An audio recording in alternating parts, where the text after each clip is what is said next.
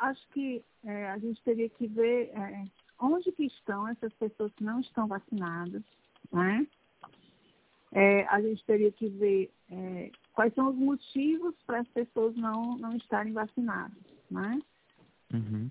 Para a gente poder é, lidar exatamente. Então, assim, vamos supor que tem um, um bairro, um, uma, uma comunidade que as pessoas não estão vacinadas. Então, é, tá, tá, até pensar na possibilidade de, de levar a vacina para mais perto dessas pessoas, né? do jeito que a gente faz nas campanhas de vacinação, né? que abre vacina no canto mais, mais perto de onde estão as pessoas, fazer busca com os agentes de saúde das pessoas não vacinadas, né? que a, é, é, a gente faz, já faz isso com as outras vacinas, então assim, é, você tem um, um controle das crianças que, que são vacinadas naquela área, né? Do, tem, um, uma equipe de saúde da família e a equipe tem o acompanhamento das vacinas daquela.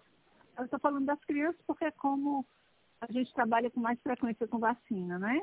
Uhum. Então, quando, quando a, a, equipe descobre que a, que a pessoa não foi é, tomar a segunda dose da vacina da polio, ou da vacina do tétano, ou da vacina é, é, quando não tomou a vacina do sarampo, vai uma equipe, vai o agente de saúde vai na casa. Se o agente de saúde não consegue mobilizar a, a família para levar a criança para vacinar, vai a enfermeira, né?